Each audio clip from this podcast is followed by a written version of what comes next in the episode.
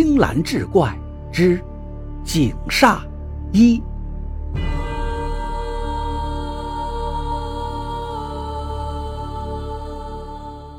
这深更半夜的，秀芝呢也害怕走夜路再有什么危险。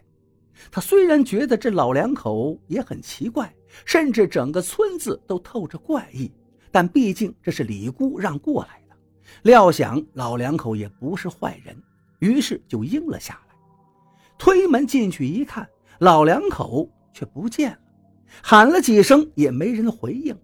秀芝估摸着这老两口大概啊是从后门出去了。觉得他们还真是个怪人，留自己住宿，他们却走了，但也没往深处想。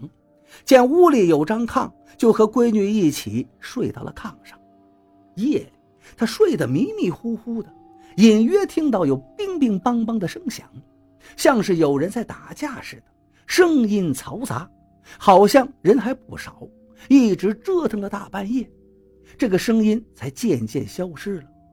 秀芝。只当是外面的风声，也没有在意。第二天，秀芝一觉醒来，觉得有点冷，风有点大，吹得她浑身凉飕飕的。她睁眼一看，顿时就懵了，自己哪是在屋子里呀，而是睡在了荒郊野外，四周也没有什么屋舍，一眼望去全是荒坟，而他跟闺女就睡在一座荒坟的旁边。这座荒坟不知怎么的被人给挖开了，里面的两只棺材也被人给破坏了，尸骨七零八落散落在外，看起来着实吓人。秀芝被吓得头皮发麻，拉起女儿撒腿就跑。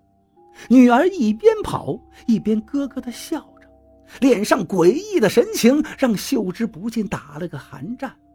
秀芝发现女儿脖子上戴的长命锁。已经断了，她心里更加的惊恐。于是秀芝又找到了李姑，想要把发生的事情告诉她。李姑正在烧香，对着神像一直在磕头。过了许久，他才起身，脸色不大好，紧蹙着眉头。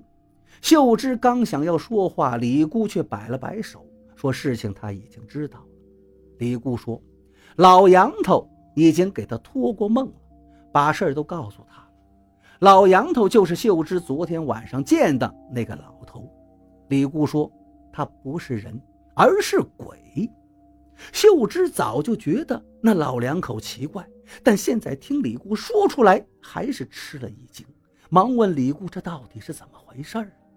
李姑告诉秀芝，她让闺女认的这门亲是阴亲，也就是找个死人做闺女的干爹。因为阳间的东西已经压不住闺女身上的邪祟了，只好找个阴间的来。怕秀芝害怕，不敢去，所以没有提前跟他说。却没成想，最后还是没能压住，就连那个老杨头也栽了跟头。说到这儿，李姑的脸上竟然露出了一丝恐惧。他说：“老杨头可是那个鬼村的族长啊。”无论生前死后，在村子里都有很高的威望，是可以喊动村中所有鬼民的。没想到就这样，还是没能打过，还被人给挖了坟，抛了尸。秀芝听说那是个鬼村，这才明白为什么村子里处处透着诡异了。她也是惊出了一身冷汗，后怕不已。李姑告诉秀芝，说那虽然是个鬼村。但不用害怕，因为那个村子里的村民都是好人，不是恶鬼。李姑说，那个村子早年也是个宁静祥和的小山村，村民们勤劳和善，人都很好。可是后来发生了灾荒，那场灾荒很大，席卷了全国，四周的邻县也都是泥菩萨过河，自身难保，村里人逃荒都没处可去。那个村子呢，又大多都是些老弱病残，所以没能扛过去。树皮都啃光之后，整个村子人全都饿死。但是他们心有不甘呢，好不容易打跑了鬼子，又熬过了内战，以为能过上好日子了，可又摊上了这百年不遇的大灾荒。人呢，死得太冤了，心里是又怨又恨，整个村子是怨气冲天。或许就是因为这个怨气太重，村里人死去之后都不入轮回，仍旧住在村子里，这个村子就成了鬼村。虽说那个村子的人都有怨气，又都成了鬼，但是从来不害人，相反还会帮助人。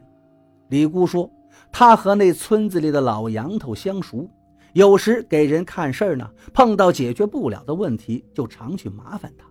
老杨头也是饿死的，嘴馋，所以常常会给他供上一碗白米饭。老杨头一高兴，事儿就应下了。这次呢，也是如此。本想着让老杨头帮孩子一把，却不成想，孩子身上的邪祟竟然如此厉害，反倒把老杨头给害惨了。李姑说自己得知连老杨头都没能压住那个邪祟的时候，她是倒吸了一口凉气。这种事情以前从来没有碰到过，也不知道这孩子身上的邪祟到底是什么来历，竟然这么凶狠。秀芝一听，心里顿时就凉了半截，跪求李姑一定要救救孩子。这孩子如果有个三长两短，她也没法活了。李姑思忖了一会儿，悄悄把他拉到一旁，告诉他说：“闺女身上这个脏东西，估计来头不小，无论地上的还是地下的，都压不住她。看来呀，只有请天上的才行。”秀芝听不大懂。问李姑到底该怎么做？李姑说：“得找个菩萨来压他，要用供奉了十年以上的、开过光的菩萨画像才行。只是这供奉了十年以上的菩萨画像并不好找，能不能寻得到，那就要看孩子的造化了。找到菩萨像后，挂到孩子睡觉的屋里，不出两天就能把孩子身上这脏东西给震得魂飞魄散。”让孩子恢复过来。秀芝一听，安了心了。这事儿呢，也不是很难。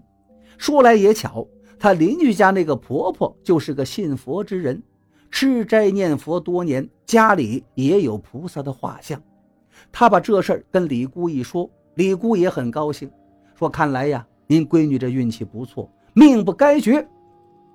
事不宜迟，让他赶紧回家去请菩萨像。”秀芝领着孩子走的时候，李姑送他们出门，而孩子这时候却忽然回过头来，冷冷地对李姑说了一句话：“他说，你就要死了。”李姑一听，顿时就愣住了，手里常年拿着的佛珠陡然断开，珠子洒落了一地。